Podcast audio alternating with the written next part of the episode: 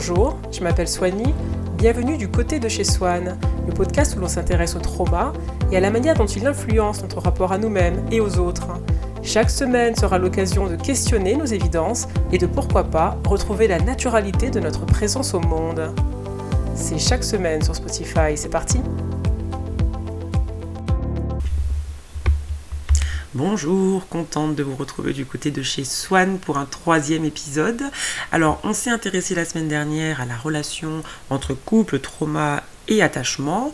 On va parler aujourd'hui de la difficulté à trouver sa place dans ce monde lorsque l'on a été invisibilisé, assigné à l'insignifiance d'une manière ou d'une autre dans notre enfance soit parce que l'on avait des frères et sœurs et que nos parents ne pouvaient pas nous accorder la qualité d'attention dont nous avions besoin, soit parce qu'on avait un foyer monoparental avec euh, un parent débordé, ou alors parce que l'on avait un parent malade ou dépendant à une substance. Indépendamment de ce qui nous a mené là, quelque chose dans notre enfance parfois compromet la légèreté avec laquelle on appréhende notre existence, notre présence. On s'excuse en permanence d'être là, on ne veut pas déranger, encore moins faire de vagues. La sécurité pour nous, c'est d'en demander le moins possible et de ne pas causer de disruption. D'où vient cette inclination à l'insignifiance? Eh bien, il faut imaginer un enfant de 3 ans, par exemple, qui a en face de lui un adulte tout puissant, et il faut imaginer cet adulte lui dire, directement ou indirectement, lui faire ressentir, voilà la place qui t'est assignée une fois pour toutes. Tu n'as pas à demander plus. Arrête de pleurer. Je n'ai pas de place pour tes émotions et tes pleurnicheries. Si tu pleures, je vais te donner une raison de le faire. Tu en fais trop, tu en demandes trop, chute. Invalidation donc de votre sensibilité, de vos besoins, de votre caractère unique, comparaison parfois en négatif avec frères et sœurs, ou alors des phrases du style Estime-toi d'être heureux d'avoir un toit sur ta tête en réduisant finalement le champ des possibles pour vous euh, au fait d'avoir un toit, de manger, etc. Comme si les besoins affectifs étaient en plus, étaient optionnels et que vous n'aviez pas vraiment à vous attarder dessus. Donc vous pouvez avoir eu des parents aimants, mais débordés, qui vous ont dit, parce qu'ils étaient fatigués, écoute, laisse-moi tranquille, tu m'embêtes, va jouer avec tes frères et sœurs. Sauf que, à force de le répéter, une petite musique s'est créée dans votre esprit et inconsciemment, vous avez appris à prendre le moins d'espace possible pour ne pas déranger le monde autour de vous. Pour d'autres, l'indifférence des parents était permanente et lancinante. Et cela vous a donné l'impression que quelque chose avec vous spécifiquement ne tourne pas rond. Cloche, gêne, dysfonctionne, déborde du cadre. Comme on l'a vu dans l'épisode précédent, lorsqu'on a fait mention de Freud et de toute la psychanalyse avec la révolution de ce que ça impliquait en termes d'inconscient, eh bien ces perceptions d'être en trop ou de travers, que cet environnement euh, finit par créer en vous, sont enregistrées en l'état dans votre inconscient. Il n'y a pas eu de traitement a posteriori, il n'y a pas eu de recul, il n'y a pas eu d'analyse ou de protestation. Cette incitation à l'insignifiance euh, en quelque sorte, cette sous-estimation permanente de vos besoins s'est cristallisée, fixée, figée, et vous êtes devenu, sans vous en rendre compte, cette version de vous que l'on a façonnée de toutes pièces, loin déjà de ce dont vous avez besoin réellement. Vous êtes infériorisé. Et comme cela se fait parfois dans les toutes premières années de la vie, ce collage, le collage de cette identité factice est parfait, impossible à démasquer, impossible de douter de cette évidence, c'est vous. Vous le sentez viscéralement, c'est quelque chose d'inné, vous n'êtes pas à votre place, vous devez faire silence, vous calmer, ne pas trop en demander. Ce que l'on vous donne, c'est déjà pas mal. Le monde autour de vous peut fonctionner normalement, mais vous, vous êtes un peu l'intrus. Vous devez toujours être parfait, ne pas vous imposer, essayez de ne pas peser. Cet épisode s'adresse aux enfants que l'on a accusés indirectement ou directement de mal exister, d'être gênants, trop en demande, différents, gauche, décevants, pas aussi performants que leurs frères, que leurs sœurs, que leurs cousins, leurs voisins, etc. Il faut comprendre que pour ces personnes, il n'y a pas d'avant-après ce sentiment d'étrangeté, de non-appartenance. C'est ainsi depuis qu'ils habitent le monde. Si leur mémoire a perdu les détails de ce qui leur est arrivé, le corps et l'inconscient qui a refaçonné leur identité ont conservé l'impact l'insignation au silence tel quel. Si vous ne savez pas d'où vient cette sensation de dissonance qui vous entoure et vous empêche, si elle vous accompagne où que vous alliez, sachez que cette sensation prend sa source dans votre inconscient et c'est donc automatisé comme les battements de votre cœur. Elle détient jusqu'ici sur vous sans doute les pleins pouvoirs. Vous ne savez pas comment y échapper. Quand bien même vous diriez j'arrête aujourd'hui de m'effacer, de me faire petit, de laisser les autres me malmener, l'évidence vous ricanerait au nez sur le mode du tu ne peux pas t'en échapper, tu m'appartiens, ici, partout et où que tu ailles. Donc pourquoi cette pensée se croit si puissante, s'il fallait la personnifier? Pourquoi paraît-elle indémolissable? La pensée je dois rester à ma place, ne pas énerver les autres, demeurer invisible, me cacher, m'excuser d'être là, battre en retraite. Cette pensée se croit toute puissante parce qu'elle a été placée là, directement ou indirectement, à un moment où vous ne pouviez pas la contester à 4 ans, à 6 ans par exemple, si on vous fait ressentir un sentiment d'inadéquation parce qu'on ne répond pas à vos besoins affectifs légitimes, votre cerveau n'a pas la possibilité de contre-attaquer en disant mes parents ont tort, je mérite mieux. Cette pensée s'est incrustée à un stade de votre développement où vous étiez impuissant contre elle sur le plan cognitif. Elle se croit également toute puissante parce que votre inconscient, cette espèce de disque vinyle, l'a fait tourner en boucle, toujours sans analyse, toujours sans contre-attaque ou recul. Elle vit paisiblement dans l'arrière-chambre de votre psyché parce que personne jusque-là n'a pu l'atteindre. Vous ne pouvez pas annuler en un claquement de doigts ce qui a été façonné dans le subconscient et scellé dans votre corps. Et c'est d'autant plus important que l'enfant invisible reste invisible à ses propres yeux en grandissant. Il apprend à négliger ses propres besoins par mimétisme, se déconnecte des réactions de son corps, se dissocie de sa réalité organique pour se protéger d'un réel trop difficile, qui dépasse ses capacités à faire face. C'est un phénomène de dissociation qu'il utilise depuis le bas âge pour se protéger. Et parce qu'il est désensibilisé, déconnecté de ce qui lui arrive, il ne sait plus comment il va réellement, ce que sont ses sensations corporelles immédiates, sa réalité. Il est anesthésié. La souffrance est toujours là, mais elle devient une lame de fond, presque inaccessible. Ça donne quoi dans les faits? Eh bien, ça donne une personne en couple qui accepte que ses propres besoins légitimes soient annihilés, repoussés, négociés. Une personne qui se tait quand on lui crie dessus parce que le souvenir traumatique des brimades parentales la paralyse encore. Une personne qui va porter les problèmes des autres parce qu'elle ne réalise pas qu'elle est chargée et épuisée elle-même. Elle reste dans la dissociation avec sa réalité, ça donne une personne aussi qui reste dans une relation où l'autre en face est indisponible émotionnellement parce qu'elle est habituée à se contenter de peu et finalement à prendre ce qu'on veut bien lui donner, bien qu'elle ait terriblement besoin de plus. Je vais vous donner un autre exemple d'invisibilité. J'ai rédigé un livre sur le trauma qui est sorti en février dernier aux éditions Baudelaire. Ça m'a pris un an et demi. Lorsque j'ai relu l'ensemble du livre avec du recul, j'ai réalisé que l'on ne me voyait pas. J'apportais des outils, avec de la profondeur, du contenu, mais je restais effacé derrière ce que je disais. Il était impossible de dire à la fin du livre qui j'étais ou de ressentir ma personnalité. Pourquoi? Parce que comme je suis volubile, que je dis plein de gros mots et que je suis assez brute de décoffrage, eh bien, j'ai voulu me lisser pour être plus acceptable, plus générique. Je l'ai donc retouché ce livre en apportant davantage d'authenticité au fil des pages, plus de moi dans ce récit. Je voulais parler du trauma en étant forte, je voulais parler du trauma en étant déjà guérie, pas gênante avec mes propres imperfections. Je ne sais pas si vous voyez un petit peu euh, l'image. Donc, quand vous êtes marqué du saut de l'invisibilité, vous essayez de vous effacer, même dans un livre que vous écrivez. Et après que j'ai rajouté les merdes, putain et autres gros mots que j'affectionne, à sa sortie, des proches m'ont dit C'est tellement toi ce livre. J'avais l'impression que tu étais en face de moi et que tu me parlais. Et à ce moment-là, j'ai su que j'avais réussi à sortir de l'illégitimité de l'invisibilité. Donc on ne le fait pas tout d'un coup, mais on y arrive. L'enfant invisible, c'est aussi parfois le bouc émissaire des parents, celui que l'on a sans cesse culpabilisé de mal exister. Tu es trop celui, ceci, tu es trop cela, t'es pas assez comme ton frère, t'es pas assez comme ta soeur, t'es pas assez forte, t'es trop sensible, t'es trop en demande. Quelque chose n'était pas dans l'axe. Et comme il était trop jeune pour le remettre en cause, il est devenu cette prétendue tare qu'on a fabriquée autour de lui il s'est convaincu d'en être une et dans une situation où il devrait peser de tout son poids, il se souvient et se dit non mais j'ai toujours été en biais. Donc le moment est venu de m'écraser à nouveau, de céder, de refouler, de me taire, de rentrer dans ma petite boîte. Il ne prend pas d'espace, ne bouscule pas, ne s'impose pas, ne montre pas sa colère. Pour beaucoup, l'ami invisible est très tentant.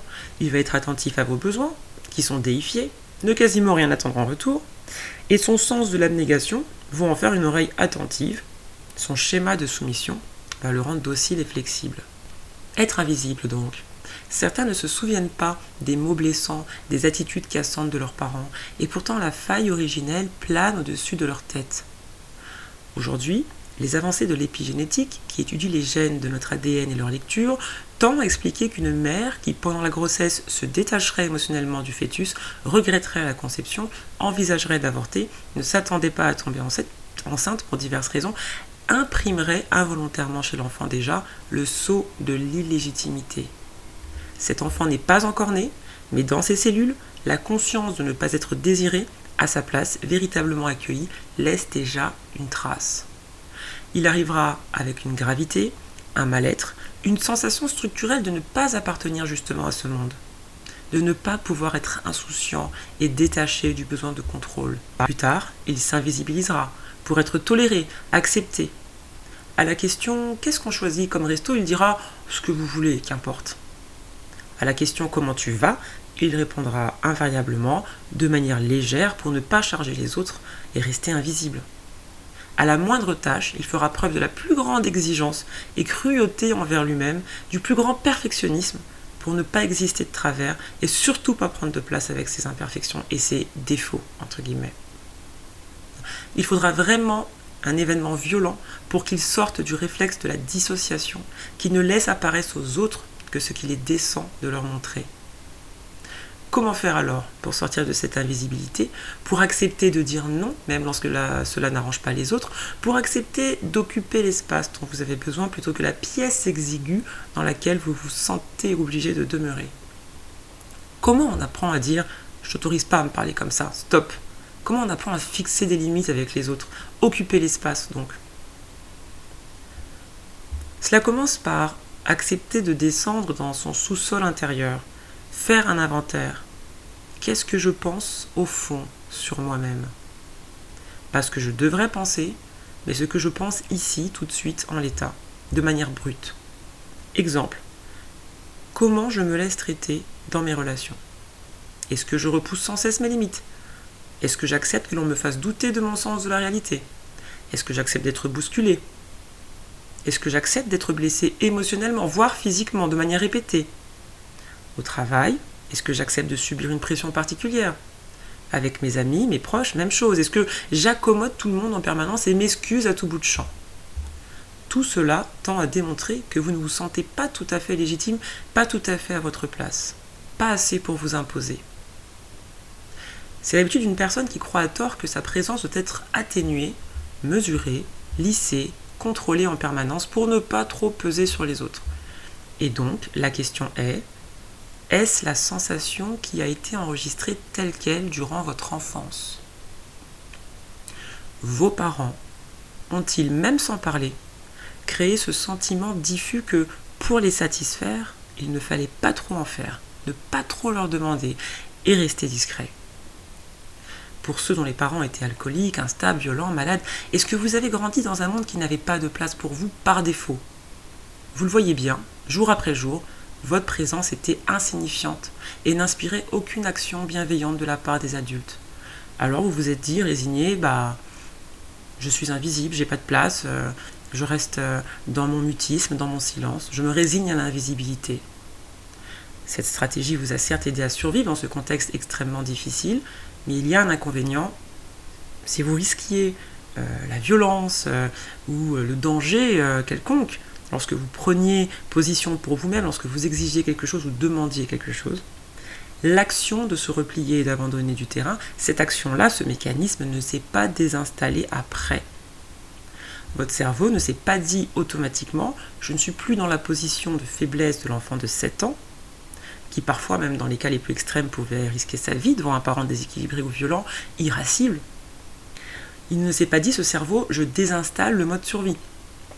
Il l'a consigné comme seul mode opérant pour garantir la survie à chaque fois que des situations similaires se produisent.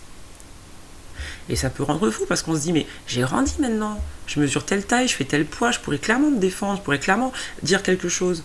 Mais ma bouche ne s'ouvre pas. Je rogne sur mes marges et je m'en veux terriblement. Pourquoi? Parce qu'il y a une ficelle de votre inconscient qui est restée accrochée à vous et qui dirige à distance ce que vous faites ou ne faites pas et qui donne donc l'impression à tort que tout cela est plus fort que vous.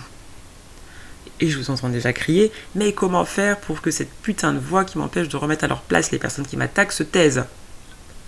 Je vais vous le dire, en lui présentant la lumière aveuglante pour elle du conscient, le lieu de l'analyse, de la réflexion, du recul, et vous allez me dire, c'est trop théorique. Ok, exemple.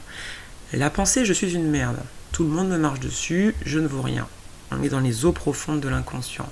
Qu'est-ce que le conscient peut dire face à ça? Il dirait, pourquoi tu serais une merde toi? Et l'inconscient répondrait, bah, parce que je le sens. C'est collé à ma peau. C'est indéniable. Ça se voit dans les choses qui m'arrivent. Les choses qui n'arrivent qu'à moi. Je finis toujours par être critiqué, abandonné, ghosté, humilié. Donc, je suis une merde.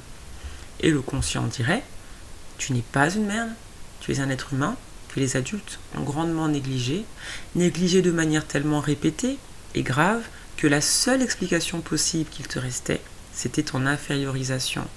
Aucun enfant ne naît inférieur, aucun enfant ne naît merdique, aucun enfant ne naît rabaissé. On le rabaisse.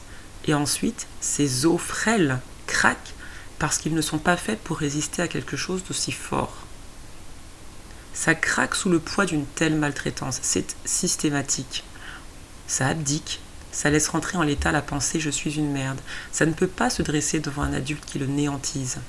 Impossible qu'un enfant de 6 ans dise à un adulte qui lui hurle dessus et le blesse mot après mot, silence après silence, tu dysfonctionnes, je pars vivre ailleurs. Il est coincé. Et pour survivre, il se dissocie de ce qui lui arrive. C'est-à-dire, il continue de rester près de ses parents pour survivre, mais occulte l'abus qu'il endure et occulte ses véritables besoins pour se consacrer d'abord à sa survie. En gros, il s'adapte. Une partie de lui est physiquement présente avec eux et agit plutôt normalement, mais comme l'abus est manifeste, une autre partie se détache dans des rêves, dans des illusions, dans une réalité parallèle où parfois on imagine que notre vraie famille viendra nous chercher. Et pendant qu'il subit ce stress, de la cortisol se libère dans le sang. Il est en hypervigilance. Tout son cerveau fonctionne pour guetter le moindre danger, s'y préparer. Entre son corps tendu et stressé et son inconscient qui a téléchargé ce que les parents lui ont fait ressentir, tout paraît dressé contre lui. Son corps lui dit qu'il ne tourne pas rond et il pense que c'est à cause de lui-même alors que c'est à cause de ce que ses parents lui ont fait ressentir. Ça, c'est le conscient qui lui apprend plus tard lorsqu'il commence à questionner ces évidences. À chaque fois que vous voudrez remettre en question le disque vinyle qui tourne en, lame de fond, eh bien le conscient sera là pour vous offrir une analyse et un recul. Et là, je vous entends dire, parce que je vous entends beaucoup finalement, il y a un bémol, ça ne marche pas avec moi. Je suis trop stressé. Le stress s'est logé dans mon corps, je suis agité, je suis raide, je me prépare sans cesse à une mort imminente dans les cas les plus graves d'abus, et donc je n'ai pas accès à cette voix calme dans mon cerveau. Tout simplement parce que l'accès à ce calme intérieur est parasité. On ne parvient pas à se rationaliser tout seul lorsque le stress est trop diffus.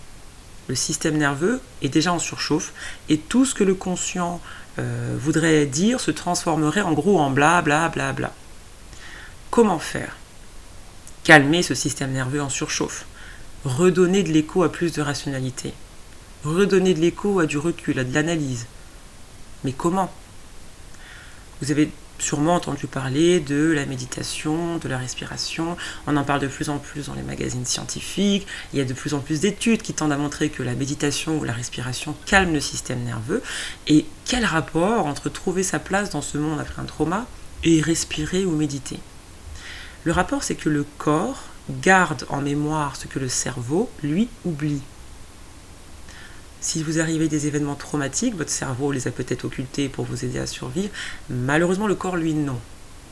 Et donc c'est pour ça qu'il s'agite, et c'est pour ça que ce système nerveux est sans cesse en train de bondir. Dans ce cas-là, tenter juste de rationaliser par l'esprit sera parasité par le stress qui est consigné dans le corps.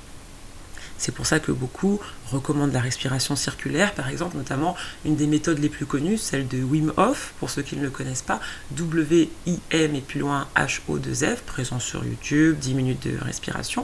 Tout cela, à quoi ça sert? Ça sert à envoyer un nouveau signal, signal de drapeau blanc, à votre système nerveux, nerveux en surchauffe, de manière euh, antérieure, avant que vous puissiez ensuite infuser des pensées différentes. D'abord, on calme le corps, on le tranquillise et ensuite on rationalise ce que notre inconscient nous envoie par défaut. Respiration après respiration, votre rythme ralentit, les pensées raisonnées moins biaisées vont pouvoir faire leur entrée et physiquement vous faire réaliser qu'en effet, de manière palpable, vous pouvez penser différemment. Il y a une autre voie possible que l'idée de se dire je suis une merde. Ici, dans cet espace oxygéné, quelque chose se calme.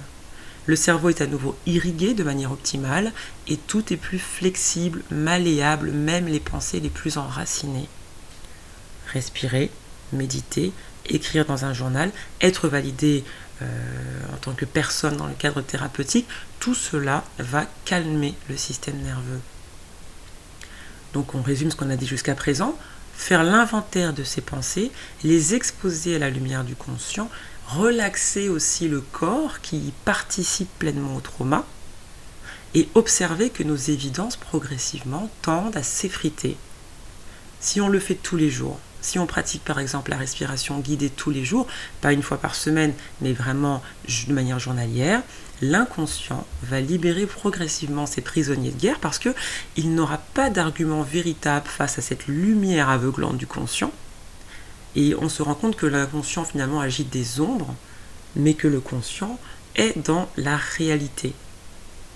Il joue l'inconscient sur nos perceptions, mais n'a pas d'argument véritable. Il dit je suis une merde, mais il ne peut pas le prouver. Il ne peut que se contenter de le ressentir. Et donc l'analyse concrète et l'exposition de ces sensations aux éléments factuels sont imparables. Que peut vous répondre l'inconscient si vous lui dites J'ai toujours été digne de recevoir l'amour total de mes parents et que vous le dites dans un état de calme intérieur, sans dissonance, et que vous le dites lorsque votre corps est en harmonie avec ce que vous pensez.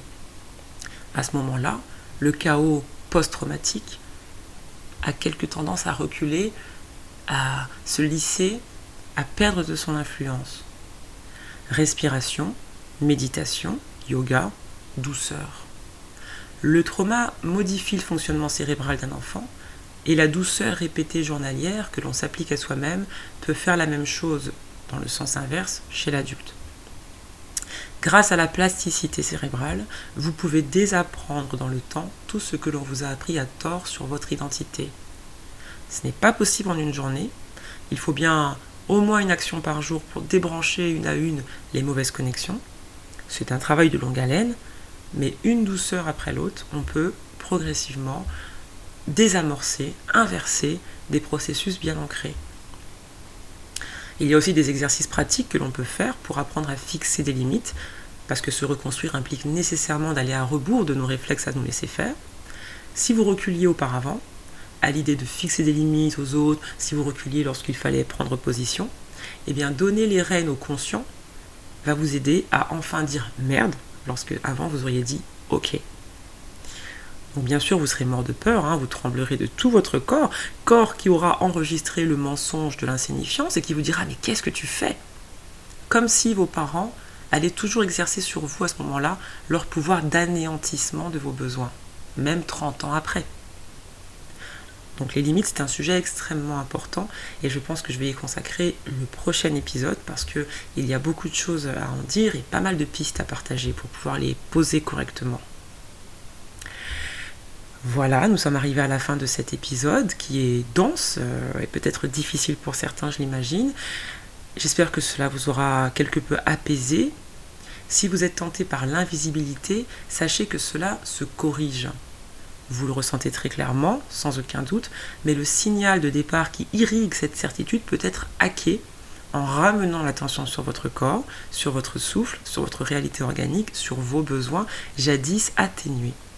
Je vous souhaite un bon courage dans cette quête personnelle et qui sait, peut-être que l'on aura l'occasion de se retrouver la semaine prochaine dans un prochain épisode du côté de chez Swan.